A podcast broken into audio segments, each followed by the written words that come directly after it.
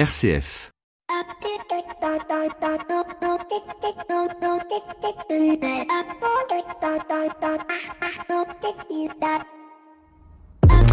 Bonjour à toutes et à tous. Une semaine sous haute tension, gaz, tuerie à la préfecture de police de Paris, manif des Gilets jaunes, manif contre la PMA, manif des policiers et j'en passe sur celle à venir et celle passée. Venant ainsi confirmer la pensée de Jérôme Fourquet qui ne parle plus de société française mais d'archipel française, une réflexion qu'il appuie sur un constat que le sociologue Todd avait déjà mis en évidence, à savoir la chute de deux grands piliers français que sont le catholicisme et le communisme. La France bicéphale des noirs contre les rouges, des pépones contre les dons camillots est aujourd'hui révolue, deux piliers qui œuvraient communément et pour des raisons très différentes comme des digues et qui se sont rompus, laissant place au règne du néolibéralisme et du relativisme.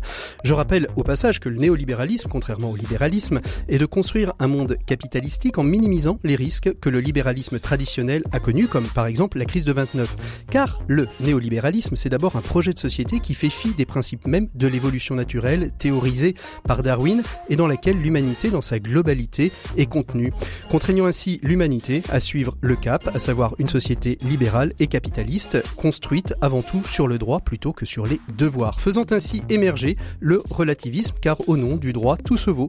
On appelle cela le mainstream, et tout ce qui n'est pas mainstream est considéré comme réac, inintéressant, suspicieux, dangereux, car pouvant à un moment donné venir contrer ou compromettre ce projet de société néolibérale qui repose sur très peu de fondements philosophiques et anthropologiques.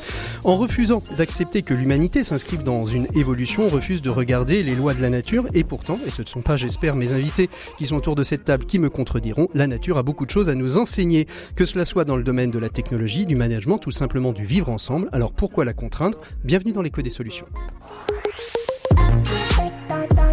L'écho des solutions.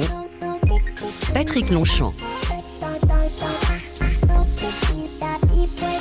Voilà, bonjour à toutes et à tous, bienvenue dans l'écho des solutions consacrées, j'espère que vous l'aurez compris, au biomimétisme. Qu'est-ce que c'est? Qu'est-ce que c'est que le biomimétisme? Comment le monde de l'entreprise s'en empare? Autant de sujets qu'on va essayer de, de, développer avec nos deux invités plus un. Il s'agit euh, d'Alain Renaudin, président de New Corp Conseil et fondateur du Biomime Expo. Bonjour Alain. Bonjour. Et puis Harold Guillemin, CEO, enfin PDG de Phoenix, une société qui crée des moteurs à propulsion par ondulation. Bonjour Harold. Bonjour. Merci euh, beaucoup donc à tous les deux d'être avec nous. J'ai dit plus simple parce que nous avons enregistré dans nos 7 minutes pour changer le monde un entretien avec Frank Zal euh, qui euh, a été inspiré euh, par la nature et qui a inventé une solution remplaçant le sang. On verra ça un peu plus en détail avec lui dans nos 7 minutes pour changer le monde qui en feront 13.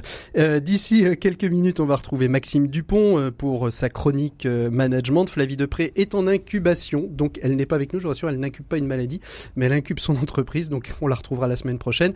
Et en attendant, on retrouve tout de suite notre invité éco de cette semaine. Il s'agit de Sophie Rouxel, qui est commissaire générale du Forum national des associations et fondations. Une, un forum qui se tiendra le 16 septembre prochain au Palais des Congrès de la Porte-Maillot. L'invité éco Patrick Longchamp. Voilà, depuis 14 ans, les acteurs du monde associatif et des fondations se retrouvent au Forum national des associations et fondations, plus communément appelé dans le secteur le FNAF. Et c'est dans un contexte euh, en mutation qu'aura lieu ce 14e forum le 16 septembre prochain au Palais des Congrès de la Porte-Maillot de 8h30 à 18h30. Et c'est donc tout naturellement que notre invité est Sophie Rouxel qui est sa commissaire générale. Bonjour Sophie.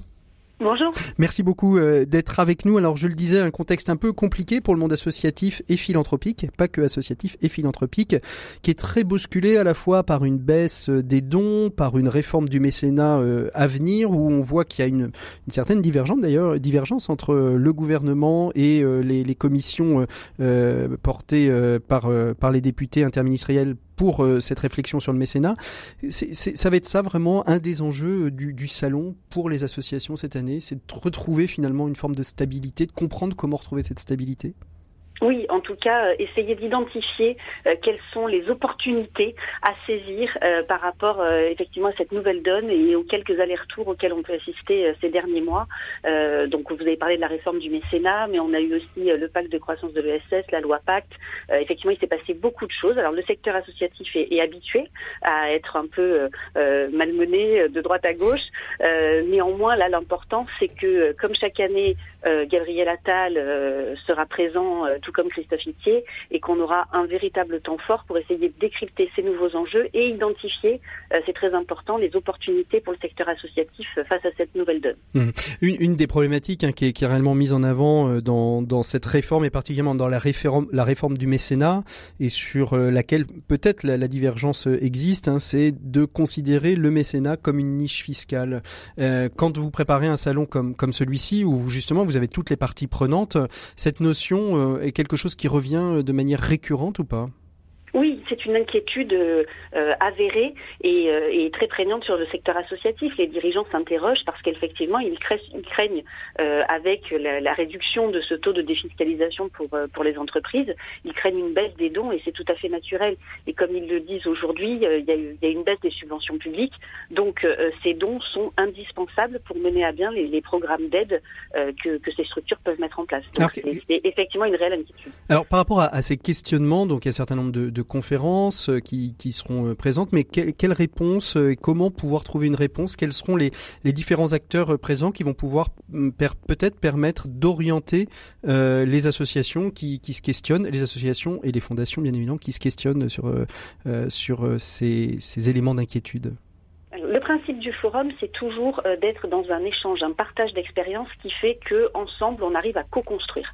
Euh, c'est, on vient pas au forum pour avoir la réponse précise, euh, quoique sur certains sujets très euh, comptables ou juridiques, ça peut être ça peut être le cas, mais sur des sujets de fond comme celui qu'on évoque, la réforme du mécénat, l'idée c'est de, de partager, de faire entendre sa voix et de parler de manière cohérente et structurée pour avoir plus de poids. C'est ça l'enjeu aujourd'hui du secteur, c'est de se structurer euh, de manière pertinente, d'accorder euh, les inquiétudes et, les discours pour faire en sorte de, forcément faire bouger les choses, en tout cas de dialoguer avec euh, le gouvernement euh, et les représentants euh, des instances représentatives pour que on ait une évolution et qu'on entende ces inquiétudes et on mette en place des solutions adaptées. Mmh. Donc l'idée c'est pas de proposer des réponses toutes faites clés en main sur ces sur ces grands enjeux, c'est plutôt de mettre autour de la table les différentes parties prenantes. Donc là, l'occurrence sur ce sujet-là, l'idée est de faire intervenir le mouvement associatif, la Fonda, le HCVA, pour que tout le monde puisse échanger ses points de vue et faire remonter les inquiétudes de, du secteur sur le terrain euh, pour travailler ensemble et co-construire une réponse adaptée. Mmh.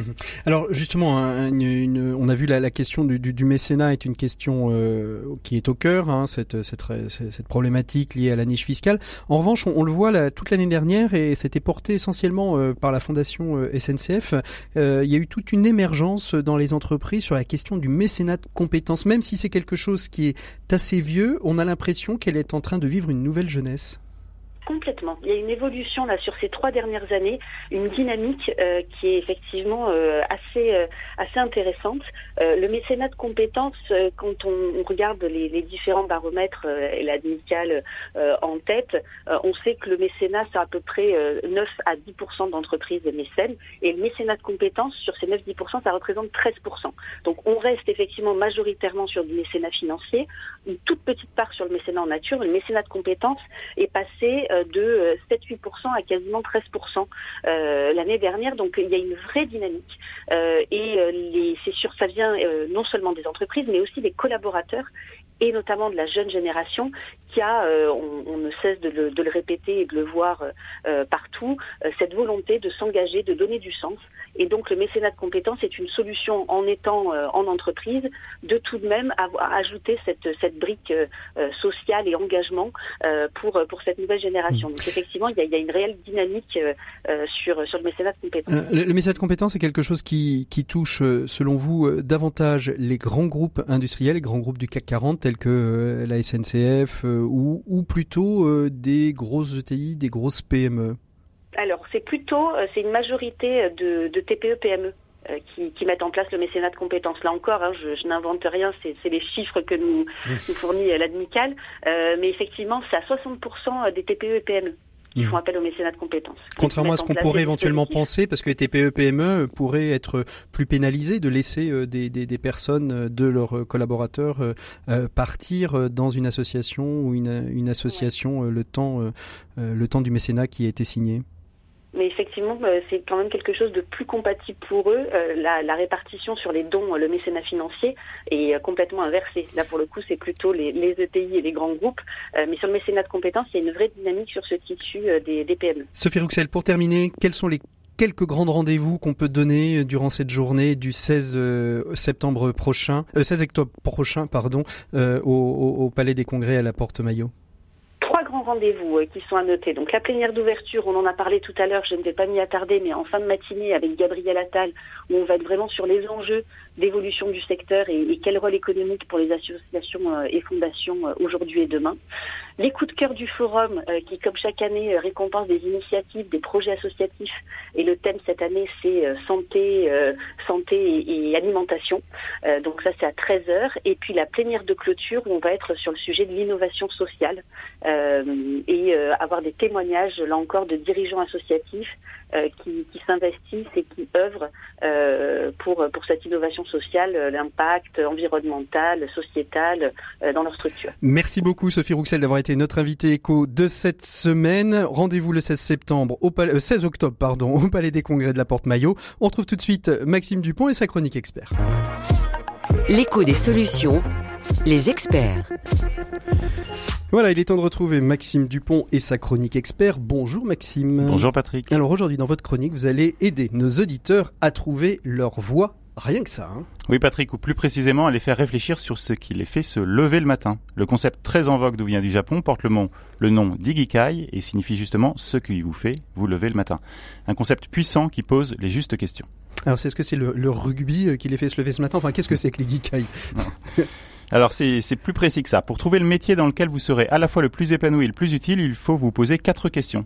Au centre des réponses que vous apporterez se niche votre raison d'être profonde, votre sense of purpose, pour reprendre le terme à la mode dont beaucoup d'entreprises se sont récemment emparées. Alors c'est le fameux why. Quelles sont justement ces quatre questions à se poser? D'abord ce que vous aimez faire, ce que vous faites avec envie et entrain. Ensuite, ce, que, ce pourquoi vous êtes doué, le domaine dans lequel vos compétences s'expriment sans retenue.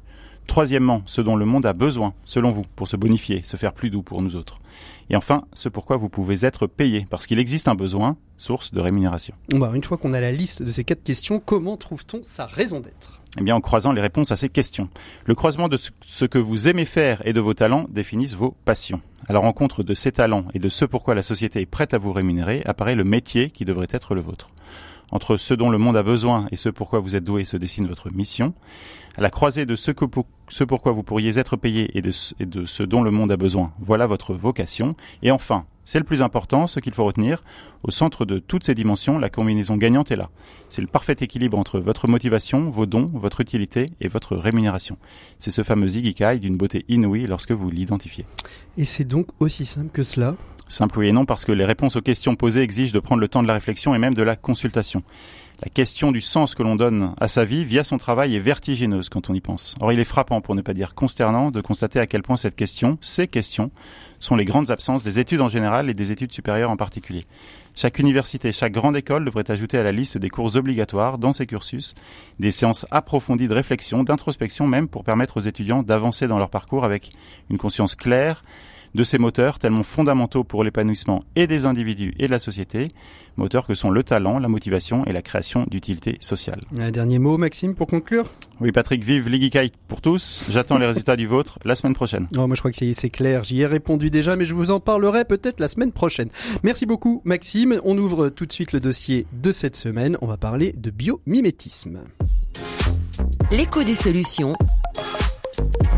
Patrick Longchamp. Voilà un sujet passionnant qui s'ouvre devant nous, un sujet que j'ai découvert euh, lors des chroniques innovation que je faisais l'année dernière. J'étais parti à la rencontre euh, justement de Frank Zal et de Emarina et petit à petit, eh bien, j'ai creusé euh, ce sujet. Je dois vous avouer que ça faisait très longtemps que j'avais envie de faire une émission sur le biomimétisme, surtout cette réflexion en termes d'innovation, d'impact sur le monde économique. Où est-ce qu'on en est aujourd'hui du biomimétisme? Sommes-nous de futurs leaders de, dans, dans cette question-là? Quels sont les pays qui sont aussi émergents là-dessus? Bref, autant de questions. Donc j'ai mis des gens autour de la table. J'ai surtout mis euh, à, ma droite et en face de moi euh, Alain Renaudin. Bonjour Alain. Bonjour. Alors, on, on, va parler avec vous. Vous êtes président donc de Newport euh, voilà, de New Corp Conseil, j'y arrivais, fondateur du Biomime Expo. Euh, et puis euh, en face de vous, vous avez Harold Guillemin, euh, qui est donc PDG de, de, Phoenix, je le disais tout à l'heure, qui est une société donc qui crée des moteurs à propulsion par ondulation. Vous nous en direz un petit peu plus tout à l'heure, Harold. et puis et puis on retrouvera Franck Zal par téléphone pour nos 7 minutes pour changer le monde. je vais commencer directement avec vous. D'abord, il faut peut-être un petit peu définir ce que c'est que le biomimétisme, Alain, si vous voulez bien, parce que on parle de biomimétisme, on a euh, en discutant, vous me dire il y a le biomimétisme, il y a bioinspiration, etc. Euh, mais avant de parler un petit peu de donner une définition, est-ce qu'il y a un marqueur dans l'histoire qui dit euh, le biomimétisme, ça commence à, ce moment-là? Est-ce que ça remonte aux hommes de Cro-Magnon? Probablement, probablement que nos ancêtres chasseurs-cueilleurs se sont inspirés de leur de ce qu'ils pouvaient observer de leur environnement pour améliorer leur technique de chasse, tout simplement. Alors, il n'y a pas vraiment de, de marqueur. Probablement qu'on est en train de redécouvrir euh, une, évidence, une évidence. Euh, moi, je pense probablement oublié pendant 100 ou 150 ans de révolution industrielle où on s'est tout simplement coupé du monde coupé de notre monde, et donc on reprend contact avec la vie et avec la Terre. Mmh. Il n'y a pas vraiment de, de marqueur, on est probablement sur un continuum, mais il y a des seuils mhm. euh, qui sont passés ici ou là. Euh, euh, on peut citer que au moment où nous sommes devenus un peuple qui s'est installé et qu'on a, on, a, on est sorti du nomadisme d'une certaine manière, il a fallu commencer à domestiquer le vivant et la nature, tout simplement pour développer l'agriculture, etc. Probablement que quelqu'un comme Léonard de Vinci. Ah bah c'est euh, ma question. C'est beaucoup inspiré du vivant pour imaginer ces machines volantes et autre chose, parce qu'on est très prétentieux et orgueilleux, mais il y a quand même un domaine dans lequel on a vite pris conscience qu'on était moins bon que le vivant, c'était pour voler. Donc euh, Léonard de Vinci est sans doute un des marqueurs.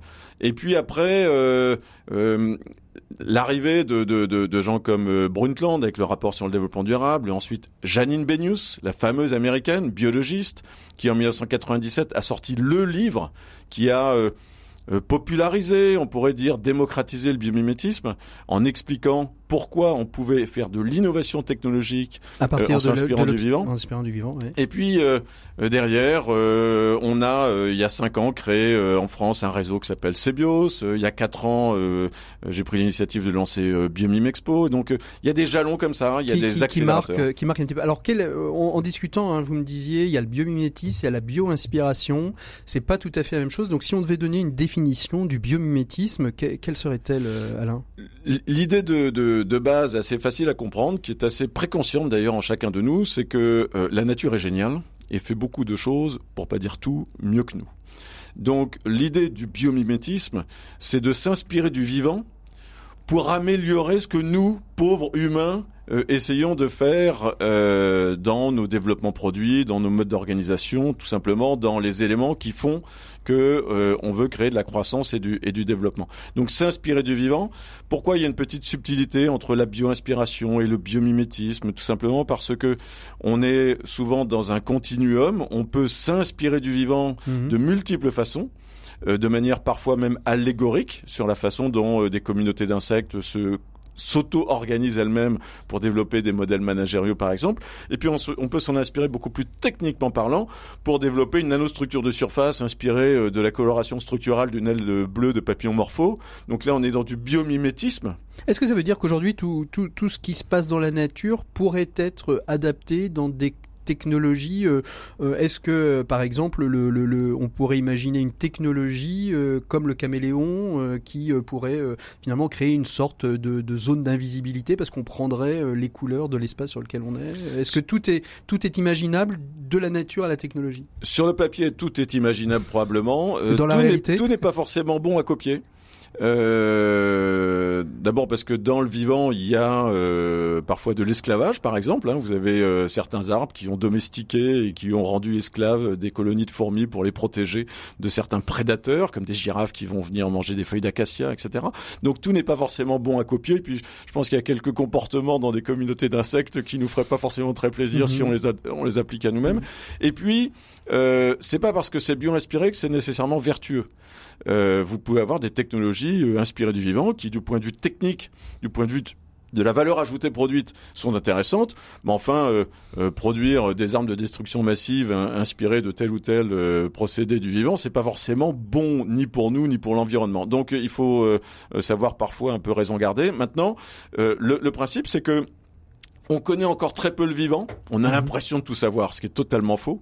Euh, et donc avec le développement de notre cerveau, donc voilà. et donc avec le développement des connaissances scientifiques, euh, en connaissant de mieux en mieux le vivant, on est de plus en plus capable d'en tirer des leçons. Et le, le principe même du biomimétisme, c'est qu'au point de départ, nous, l'Homo sapiens sapiens, qui avons euh, nos pauvres 150 000 ans par rapport à 3,8 milliards d'années d'antériorité de la vie sur Terre, la première posture à avoir, c'est celle de l'humilité, de l'écoute, du respect, de l'amour pour cette nature qui nous entoure, et euh, petit à petit, en la connaissant mieux, voir comment elle peut nous inspirer des solutions. Alors entre bio-inspiration et biomimétisme, parfois il il s'agit pas de coller euh, au vivant et de copier le vivant. On sera toujours moins bon que, que le vivant.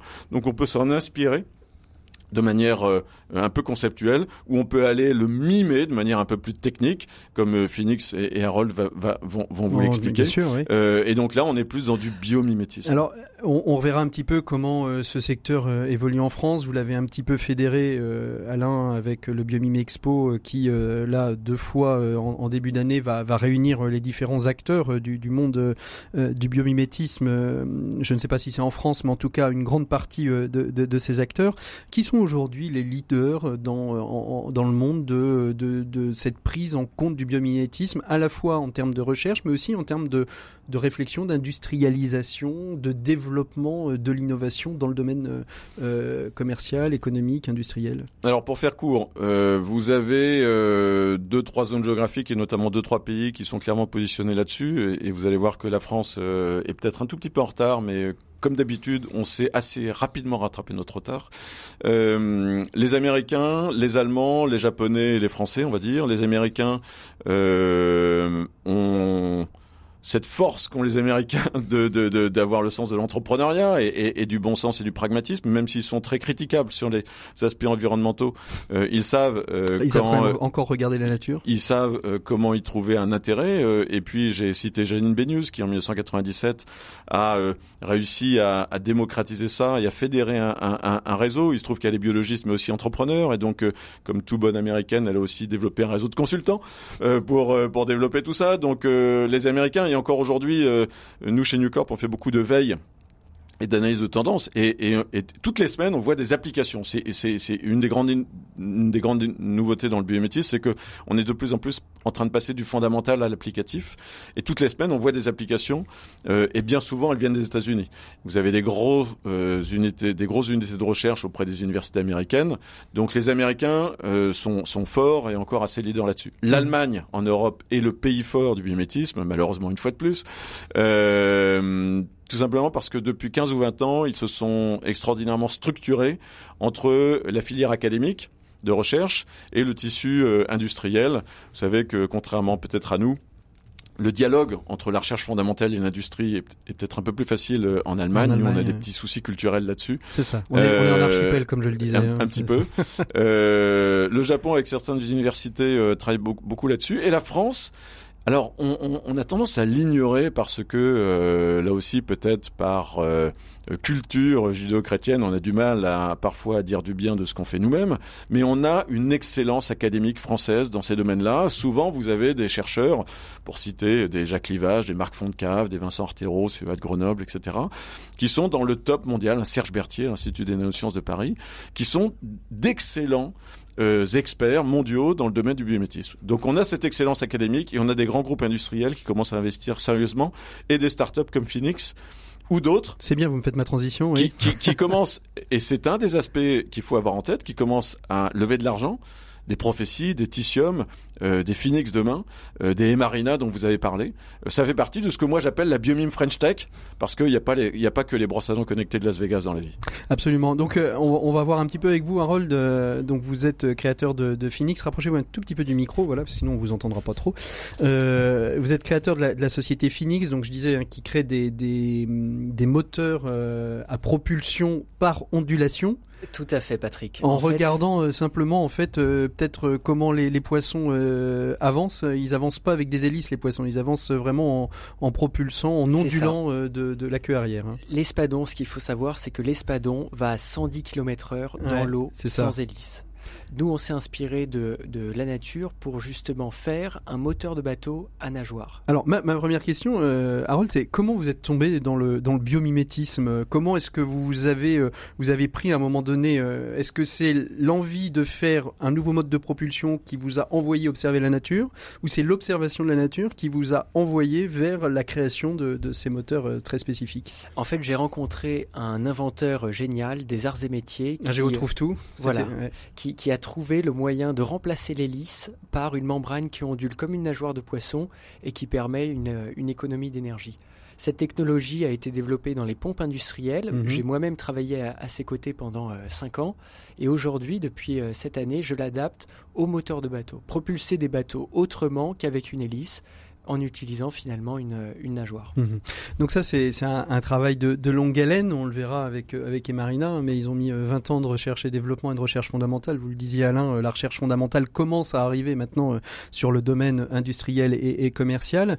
Euh, c'est combien de, de, temps de, de réflexion et, de, et de recherche avant d'en arriver à un produit qui aujourd'hui est, est, est vendable et adaptable sur les bateaux? Cette technologie a nécessité, a nécessité environ 10 ans de R&D dans les pompes industrielles et des millions, 8 ou, ou 10 millions d'euros dépensés là-dedans, tout simplement parce que c'est euh, une belle techno euh, simple sur le, sur le papier. Hein. les poissons euh, fonctionnent très bien à, haut rendement, mais pour l'appliquer pour nos applications, c'est un autre challenge et on a dû faire énormément de protos, de simulations pour améliorer cette technologie. Alain, Alain Renaudin, la, la, la, question de la R&D, c'est peut-être un petit peu le, le, le point faible aujourd'hui du biomimétisme, c'est-à-dire qu'il y a des, vraiment besoin de longs travaux de recherche, de vérification avant de vous lancer un, un nouveau produit? Oui, mais euh, le biomimétisme ne fait pas exception à la règle. C'est pas plus difficile dans le biomimétisme que dans un autre domaine. Il y a, il y a deux, trois euh, facteurs un peu spécifiques quand même, euh, mais qui sont formidablement enthousiasmants et créatifs aussi. C'est que bien souvent dans la bioinspiration, on est dans des démarches de pluridisciplinarité. C'est-à-dire que c'est formidable de s'inspirer de la nature, il faut aussi savoir s'inspirer des autres. Et dans le monde dans lequel nous vivons, nos enjeux ne seront résolus que par une forme de créativité chorale. Mmh. bien souvent dans les histoires d'innovation bio-inspirée, c'est quand il y a eu un, télescopage des regards, des disciplines, des schémas de pensée qu'on a trouvé des solutions. Quand euh, euh, le Shinkansen, le fameux euh, exemple iconique du biomimétisme, a ce nez allongé inspiré du bec du martin pêcheur, c'est parce que au bout de 30 ans de difficultés avec des à aux entrées et sorties de tunnel, parce qu'il n'est pas né comme ça, le Shinkansen. Hein. Mmh. Euh, pendant 30 ans, ils ont eu des difficultés, et un jour, un ingénieur est arrivé, lui-même ornithologue, et c'est parce qu'il était ornithologue qu'il a pensé à un modèle dans le vivant qui était champion du monde pour résoudre leurs problèmes, le martin pêcheur. je vous propose d'écouter euh, Franck Zal, hein, qu'on aurait aimé avoir en studio et qui y est en quelque sorte, hein, puisque euh, il est un peu aujourd'hui quelque part la, star dans, le biomimétisme et la bio-inspiration. On verra justement si c'est un biomimétique ou un bio-inspiration un peu entre les deux. Un peu entre, un peu entre les deux. À 7 minutes, un tout petit peu plus long parce que vraiment on aurait aimé vraiment l'avoir en studio. Donc on, lui a accordé un tout petit peu plus de temps que d'habitude. Franck Zal, il est avec nous dans 7 minutes pour changer le monde. 7 minutes pour changer le monde. L'écho des solutions. Voilà, 7 minutes pour changer le monde. Nous sommes avec euh, Franck Zal. Franck Zal est chercheur. Il est aussi cofondateur et fondateur euh, d'une société qui s'appelle Emarina. Vous êtes biologiste marin. Bonjour Franck Zal. Bonjour. Alors, vous avez été euh, multiprimé euh, ces derniers temps. Vous avez même été élu euh, au mois de décembre, si j'ai bien, j'ai bien vu, Breton de l'année, puisque vous êtes basé à Morlaix. Mais vous avez aussi reçu le prix EY comme start-up de l'année. Alors, on est toujours un petit peu étonné quand un, labo de recherche reçoit un prix d'une start-up. C'est très original finalement. Alors non, puisqu'en fait, euh, Marina, c'est plus un labo de recherche, puisqu'on est euh, quasiment dans le développement, on est même à la fin du développement d'un produit. Donc on a passé, on est passé euh, de la recherche en fait au développement, et puis surtout en fait à la mise, à la mise prochainement sur le marché de produits. Donc voilà, on a fait le parcours de la recherche fondamentale à la commercialisation de produits. Alors on, va parler donc de cette, de, de ce produit hein, que vous êtes en, train de, de développer avec avec Emarina, qui vous a amené donc à un travail de, de recherche sur sur sur l'hémoglobine sur la manière dont on pouvait véhiculer l'oxygène dans l'hémoglobine, et Marina en est totalement issue. Pouvez-vous nous parler un petit peu plus justement de, cette innovation? Vous avez observé les vers marins et vous vous êtes dit, je crois que c'est la question que vous vous êtes posée, comment font-ils pour respirer à marée basse? C'est ça? Oui, oui. Alors entre la marée basse et la marée haute, mais en fait, euh, mon, mon, sujet de recherche ou mes sujets de recherche, c'était l'adaptation euh, physiologique des organismes marins et notamment des vers marins mmh euh, à des environnements extrêmes. Donc je me suis travaillé, j'ai travaillé sur deux environnements extrêmes. Euh, ce qu'on appelle les sources hydrothermales profondes au milieu du, euh, au milieu du Pacifique, sur des volcans sous-marins, où j'ai eu la chance de plonger avec des sous-marins en fait sur ces dorsales océaniques. Et comme euh, je, je, naviguais à peu près un à deux mois par an, il me fallait un organisme de référence. Et l'organisme de référence, c'était ce que je voyais en fait de, de, la fenêtre de mon bureau à la station biologique de Roscoff. Il y avait plein de tortillons sur la plage. Et je me dis, ben, de toute façon, la plage, c'est un milieu extrême, avec la marée haute, la marée basse. Vous savez que de temps en temps, en Bretagne, il y a un peu d'eau douce qui tombe sur les, sur les plages, c'est la pluie. Et donc, en fait, il y avait en fait plein de questions sur comment c'est possible à un organisme de vivre entre la marée haute et la marée basse. Et donc, c'était au, démarrage uniquement ça. C'était une question de recherche fondamentale. Mm-hmm basique. Et d'ailleurs, on me disait, mais les gens du CNRS n'ont pas autre chose à faire que s'intéresser à la respiration d'un ver marin sur la plage. Donc, vous voyez, c'était vraiment cette approche de recherche fondamentale qui m'a conduit à cette innovation. Et alors, justement, comment on passe de cette recherche fondamentale à euh, cette innovation euh, et, vous allez nous la décrire d'ici euh, quelques instants. comment comment on passe de, de, de, de l'observation fondamentale à la mise en place d'un produit qui aujourd'hui va révolutionner le monde de la santé? Alors, bien évidemment, ça se passe pas en, un claquement de doigts. Je me lève pas le matin en disant tiens, je vais faire de la transplantation avec l'observation que j'ai fait sur la plage. Mhm. En fait, tout ça, c'est un cheminement. C'est en fait déjà donc euh, c'est un cheminement et surtout en fait, j'ai toujours été intéressé par euh, par différents types de sciences, par différents types de domaines de recherche. Et en fait, à un moment donné, j'ai côtoyé des personnes, notamment des médecins, et, et j'ai été en fait euh, interrogé par, par ce que j'avais trouvé sur la plage. Et eux aussi, ils étaient un, il, se posait des questions en disant mais vous n'avez pas trouvé ça, c'est pas possible parce que nous on cherche ça depuis plus de 40 ans pour en faire un substitut sanguin universel. Donc en fait vous voyez, je suis sorti de mon labo, j'ai rencontré des gens qui avaient rien à faire avec mathématiques de recherche et puis en croisant en fait notamment euh, ce que j'avais trouvé, le questionnement qu'ils avaient, on arrivait en fait à, en fait c'est comme si on mettait un, une ampoule, en fait, une lumière, en fait, sur quelque chose qui n'était complètement anodin au démarrage. Mhm. Alors, on va, c'est extrêmement important, en fait, cette multidisciplinarité dans la découverte de ces innovations de rupture. Alors dans les codes des solutions, justement, on avait fait une émission avec François Tadei hein, sur la recherche interdisciplinaire, et, et, vous, et vous soulignez bien ça. On, on tease depuis le début, on n'a toujours pas dit à nos auditeurs quelle est votre découverte? Votre découverte, c'est la, la, suivante, et vous l'avez un, petit peu révélé euh, à l'instant. C'est quelque part, vous avez trouvé la manière de créer du sang universel, une hémoglobine universelle, c'est ça, qui permet aujourd'hui euh, de, de, remplacer le sang euh, sur des situations de conflit, mais aussi d'oxygéniser les, les, les organes. Oui, alors en fait, ce qu'on a trouvé, pour faire court, en fait, c'est l'ancêtre de nos globules rouges. En fait, c'est l'ancêtre qu'on a de nos globules rouges qui, qui, euh, qui coulent dans nos veines et nos artères. On l'a trouvé chez ce ver marin. Et donc finalement, à partir de ça, euh, on a découvert quelque chose qui est, je dirais, au centre de la vie, c'est-à-dire oxygéné différents niveau du vivant, que ce soit de la cellule, de l'organe, de l'organisme, mhm. euh, etc., des tissus. Donc en fait, on a décliné cette découverte en différentes applications, mais qui sont aujourd'hui des ruptures technologiques, des ruptures totales en fait dans la médecine. Alors quelles sont justement ces, ces, ces, ces diverses applications? Si j'ai bien compris, il y en a trois ou quatre, c'est ça? Alors, il y en a trois ou quatre qui sont aujourd'hui développés. Euh, il y en a une quinzaine qui sont en cours de développement aussi autour de cette, euh, cette technologie, puisque finalement, cette technologie, c'est une plateforme technologique. Et donc, on peut répondre quasiment à toutes les demandes quand on parle d'ischémie, donc les problèmes de circulation sanguine, d'anémie, manque de globules rouges, on peut répondre à toutes ces problématiques avec cette molécule. Donc aujourd'hui, on va parler de la greffe d'organes, c'est-à-dire qu'on a développé un produit qui s'appelle Hemo2 Life, mhm. qui permet de conserver euh, les organes dans un état physiologique extrêmement proche, comme s'ils étaient connectés en fait encore au donneur, et donc avec des temps de conservation beaucoup plus longs, et surtout on apporte des organes en extrêmement bonne qualité au niveau des chirurgiens. Et donc, ce qui permet de, de, limiter euh, les, les, rejets de greffe, mais aussi de diminuer le temps d'hospitalisation. Alors, c'est exactement ça. C'est-à-dire que si on prend 100 donneurs aujourd'hui, donc sur, et on va parler des reins, si on prend 100 donneurs et qu'on collecte les greffons, 50 greffons vont avoir un problème. Donc, sur les 50 greffons qui vont avoir un problème, 20 on va pas les greffer parce qu'on n'a pas le temps. Vous savez, la greffe, c'est une source contre, euh, c'est une, course contre, la montre. contre la montre. Un cœur, c'est 4 heures, un foie, c'est 6 heures, comme un poumon. Donc voilà, donc 20, on va pas pouvoir les greffer. Et 30, donc sur les 50, eh ben, ils vont avoir des problèmes de, de ce qu'on appelle de reprise de fonction. C'est-à-dire qu'un organe ne va pas reprendre immédiatement. Donc, euh, si on parle de rein, on va remettre les patients en dialyse. Et donc, ça, un organe qui souffre va avoir une durée de vie beaucoup plus courte chez le receveur qu'un organe en, plein, en, bonne santé. Et donc, aujourd'hui, il y a un problème sur 50% des greffons euh, qui sont disponibles à la greffe. Et il faut savoir aujourd'hui qu'il y a quasiment 24 000 personnes qui attendent un greffon. Je disais encore un article en 2018, 400 personnes sont mortes sur cette euh, sur cette liste parce que on n'a pas pu les greffer à temps en sachant pertinemment que vous perdez 50% des greffons, ou 50% des greffons ont un problème. Donc le but, c'est de remettre ces 50% des greffons dans la circulation pour sauver le plus de vies possible.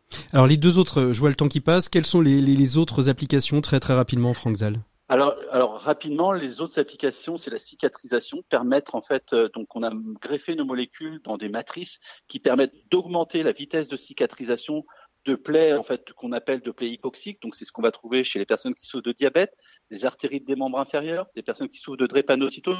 C'est d'accélérer la vitesse de cicatrisation. Aujourd'hui, on enregistre une amputation toutes les 30 secondes liée à ce type de plaie. Donc bien évidemment, le but ultime, c'est d'éviter ces amputations. On développe également ce produit pour tout ce qui est pathologie de type ischémie, donc la drépanocytose, maladie euh, génétique qui touche principalement les populations d'origine africaine, et l'AVC, l'accident vasculaire cérébral, et l'ischémie cardiaque, qui sont des problèmes ischémiques, en fait, où il va y avoir un problème de circulation sanguine et cette molécule, elle est 40 fois plus oxygénante, 250 fois plus petite qu'un globule rouge, et elle peut passer même dans ces zones où la circulation est réduite.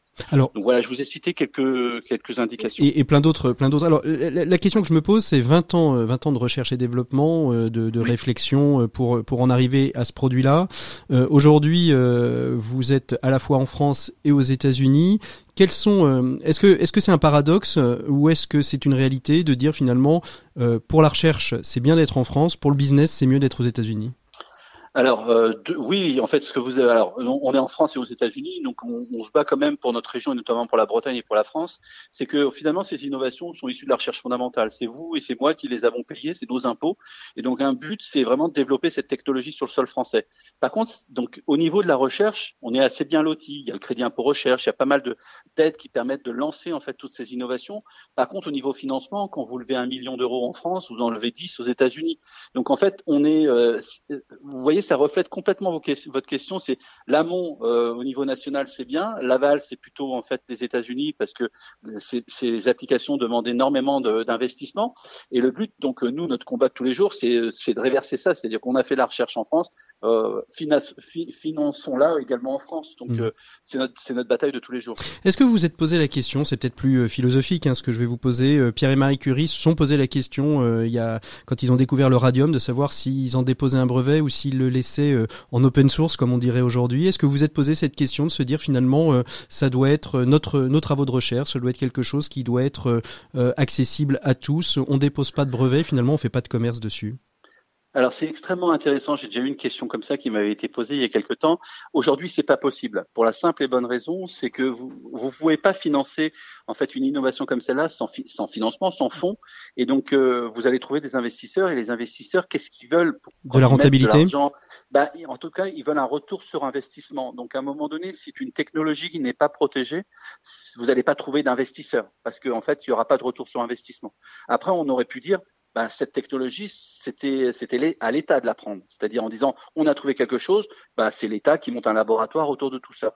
Nous, on n'a pas eu ça sur notre chemin. Donc, on a fait comme tout le monde, c'est-à-dire qu'on a protégé nos innovations et on les a un peu monnayées vis-à-vis des investisseurs euh, qui nous ont fait confiance et qui nous ont permis de développer l'ensemble de cette technologie. Pour terminer, Franck Zal, vous avez le sentiment aujourd'hui que euh, pour euh, l'innovation, pour la recherche, on n'observe pas assez la nature? Alors totalement, oui, c'est exactement ça. C'est-à-dire que aujourd'hui, vous savez, l'innovation, en fait, la recherche, c'est beaucoup une question de mode. Si vous faites pas de, de métabolomique, de transcriptomique, de, de tout ce qui est en hic, de génomique, vous n'êtes pas à la mode.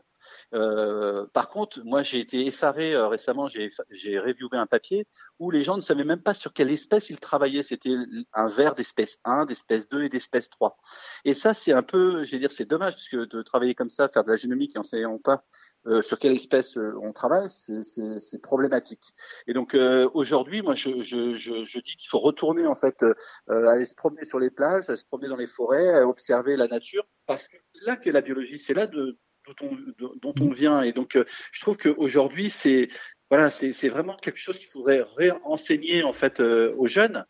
Et souvent, mes enfants me disent Papa, tu fais pour, pour innover? Je dis bah bah voilà, tu vois, je me balade dans mon jardin, je suis sur ma tondeuse, je regarde pourquoi il y a un chêne qui est là, pourquoi il y a un, il y a un érable qui est là, et, et, je me pose des questions mais basiques, mais qui expliquent l'origine en fait de, de, la présence de, de, ces, de ces végétaux en fait euh, dans mon jardin.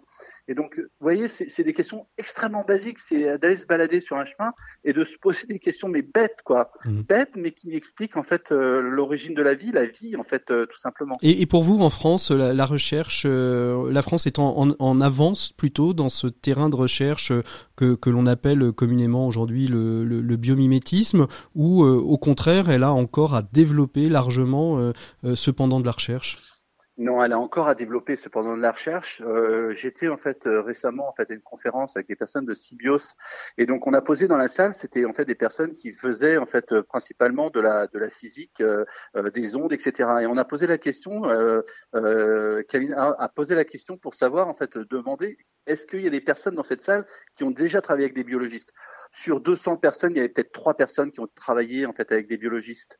Et donc, ça pose bien en fait la question de, de, en fait de l'évangélisation en fait encore de cette science qui est très présente en fait aux États-Unis et qui euh, qui est de plus en plus présente en fait sur notre territoire, euh, mais pas assez à mon sens. Et ça devrait être en fait un, une façon de travailler, d'enseigner en fait dans les universités, parce que la multidisciplinarité en commençant par regarder la nature, c'est vraiment une source d'innovation majeure. Merci beaucoup Franck Zal d'avoir été notre invité des 7 minutes pour changer le monde. On continue euh, tout de suite euh, cette émission. Euh, bon courage, bonne continuation et puis j'espère qu'on se retrouvera peut-être un jour en studio pour parler plus longuement encore de, de, de ces travaux de recherche autour de, du biomimétisme. Merci beaucoup Franck Zal. Merci à vous. À Merci bientôt. au revoir. Au revoir. Au revoir. L'écho des solutions. Patrick Longchamp. Voilà, c'était c'était Franck Zal. Euh, quelle réaction euh, par rapport à, au déploiement euh, de, de, de des marinas? Et est-ce que finalement une figure comme Franck Zal peut être finalement une sorte de figure de proue pour le biomimétisme en France? Alors certainement oui. D'abord parce que euh, c'est quelqu'un de bien, euh, c'est quelqu'un de passionné, vous l'avez entendu euh, pendant votre reportage. et puis parce que je trouve que c'est un très bon pédagogue justement de cette double approche entre bioinspiration et biomimétisme. On, on, bien souvent, on, on souffre de guerres de clans, mmh. de, de querelles sémantiques. Euh, moi, je dis souvent qu'on a le droit d'être bio-inspiré euh, dans le biomimétisme, euh, de faire de l'éco-conception, de penser aussi économie circulaire. Enfin, euh, n'opposons pas les choses. Et donc, euh, cette approche un peu hybride de Frank Zal entre la bio-inspiration et, et, le biomimétisme, je trouve que c'est un, un, une bonne pédagogie de ce que de ce que ça représente. Ensuite, il y a beaucoup d'innovations bio-inspirées qui s'appliquent dans le domaine médical. Et je trouve que là aussi, c'est intéressant euh, de prendre conscience que euh, s'inspirer du vivant peut faire du bien à l'homme, mhm. qui est probablement la philosophie générale de tout ça. Hein.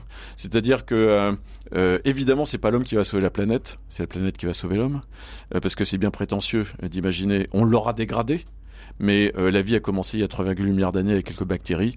Nous sommes une espèce qui vit euh, sur ce biotope euh, formidable. On va le détruire ou, ou, ou l'embêter le, ce, ce, et le dégrader, ce biotope, mais il, il, il va nous survivre. Donc la, la question que pose le, le biométisme et, et en apportant une solution, c'est comment s'inspirer du vivant peut aider l'espèce humaine à mieux vivre et même, pourquoi pas, à survivre. Alors justement, euh, avec vous, Harold Guillemin, on, on, on repart hein, sur cette idée de Phoenix. Franck Zal, vous l'avez déjà rencontré, il a été un petit peu... Euh, ça, ça, ça, peut être une, une, personne très inspirante pour euh, de jeunes ingénieurs comme vous euh, qui est en train de développer un produit qui a déjà une, une bonne dizaine d'années de, de recherche d'ailleurs.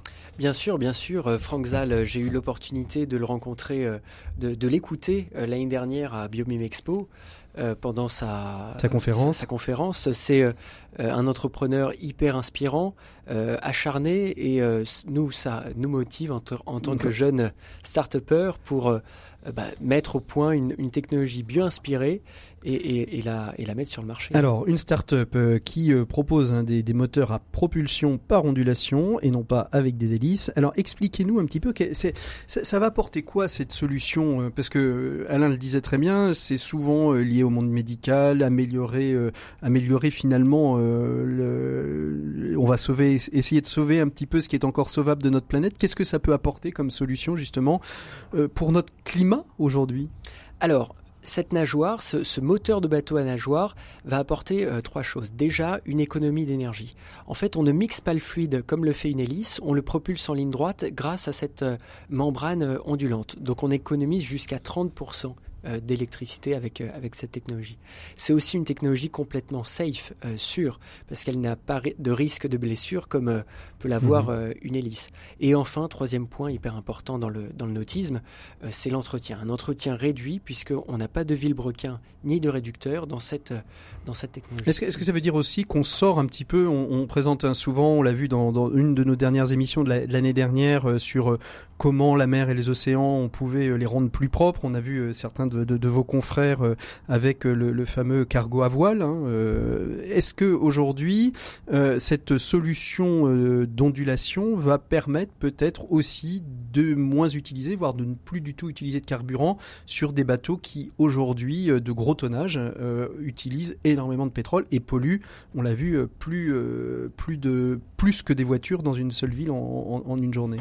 Oui, c'est l'objectif. Hein. Cette technologie à, haut rendement, euh, on, vise évidemment des, marchés de grande puissance pour euh, permettre à ces gros tankers de moins consommer, euh, d'être plus économiquement euh, viable et en même temps de, euh, bien sûr, moins, moins, polluer. Alors le biomimétisme, on le disait avec Alain un petit peu hors antenne, hein, les pouvoirs publics, c'est pas vraiment, c'est pas vraiment leur fort que de financer de la, de la recherche. Ils s'y intéressent, mais ils n'ont pas l'argent. c'est comme on disait, on, a des idées, mais on n'a pas de pétrole.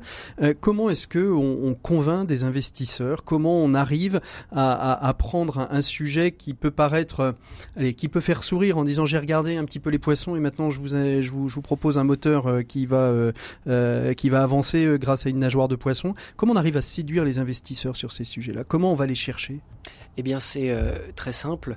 on va les chercher notamment à travers le réseau biomimétique, le réseau de nos écoles, le réseau de nos, de nos laboratoires on leur montre par des euh, POC, hein, des proof of concept, que l'on euh, peut faire des moteurs de bateau euh, de petite puissance et que l'on pourra monter en plus grande puissance. On réalise des simulations.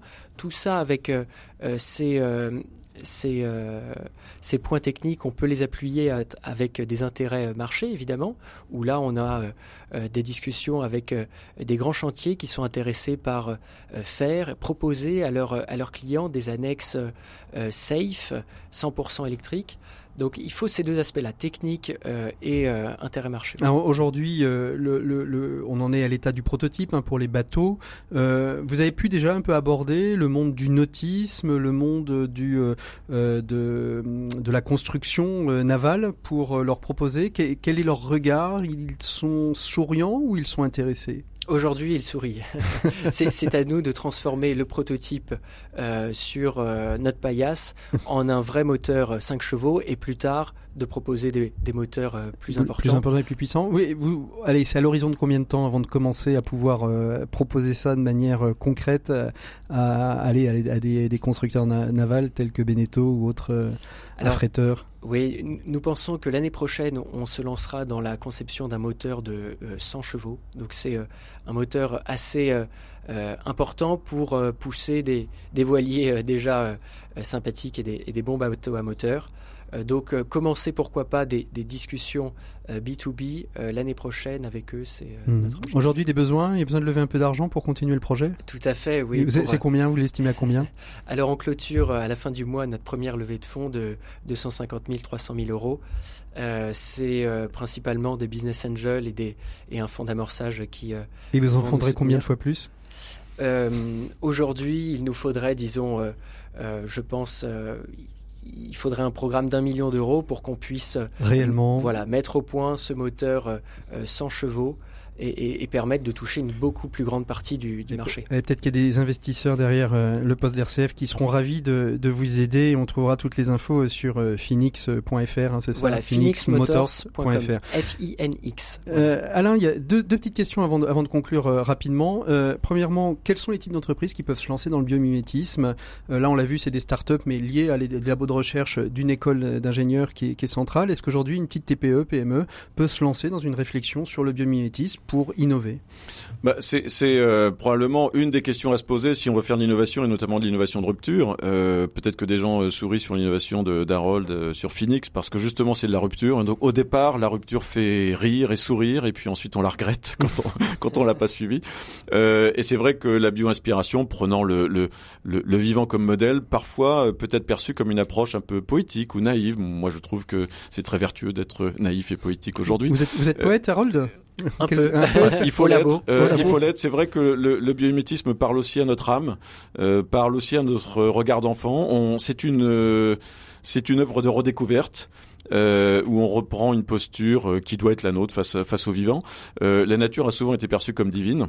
Alors, comment, euh, on, la on, la, on la retrouve euh, parfois un peu mystique à travers la bio-inspiration parce que c'est c'est prodigieux la façon dont le vivant s'organise. Concrètement, un, un, un, Donc, un chef d'entreprise d'une PME, comment eh ben, s'il a envie de se lancer, il fait quoi il, il, se tourne vers qui S'il a envie de, non, de se dire tiens, je pourrais peut-être innover dans mon domaine par la... mais je sais mais pas comment il faut qu'il se documente. Il faut qu'il se documente. Il faut qu'il vienne à Biomim Expo le 22 octobre à la Villette. Il faut qu'il rencontre euh, des entrepreneurs comme Harold ou d'autres un peu plus expérimentés qui ont déjà fait leurs preuves, comme Lucas Verret, comme Christophe Bancel, etc. Franck Zal que vous avez interviewé.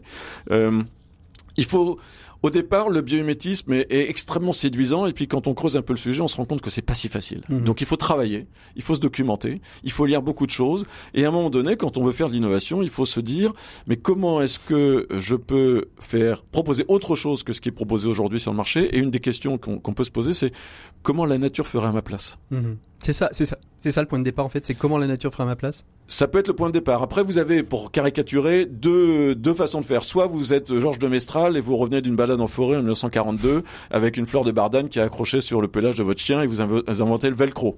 D'accord? Donc vous, vous, êtes un chercheur fou, euh, un peu inventeur vous, vous découvrez quelque chose qui vous interpelle et vous en tirez une application. Soit vous êtes comme euh, l'ingénieur japonais dont je parlais tout à l'heure euh, euh, sur le Shinkansen japonais, vous avez un problème à résoudre et vous allez chercher dans le vivant, comme le disait Léonard de Vinci, va voir dans le, dans le vivant, c'est là qu'est ton futur, vous allez chercher une solution dans le vivant.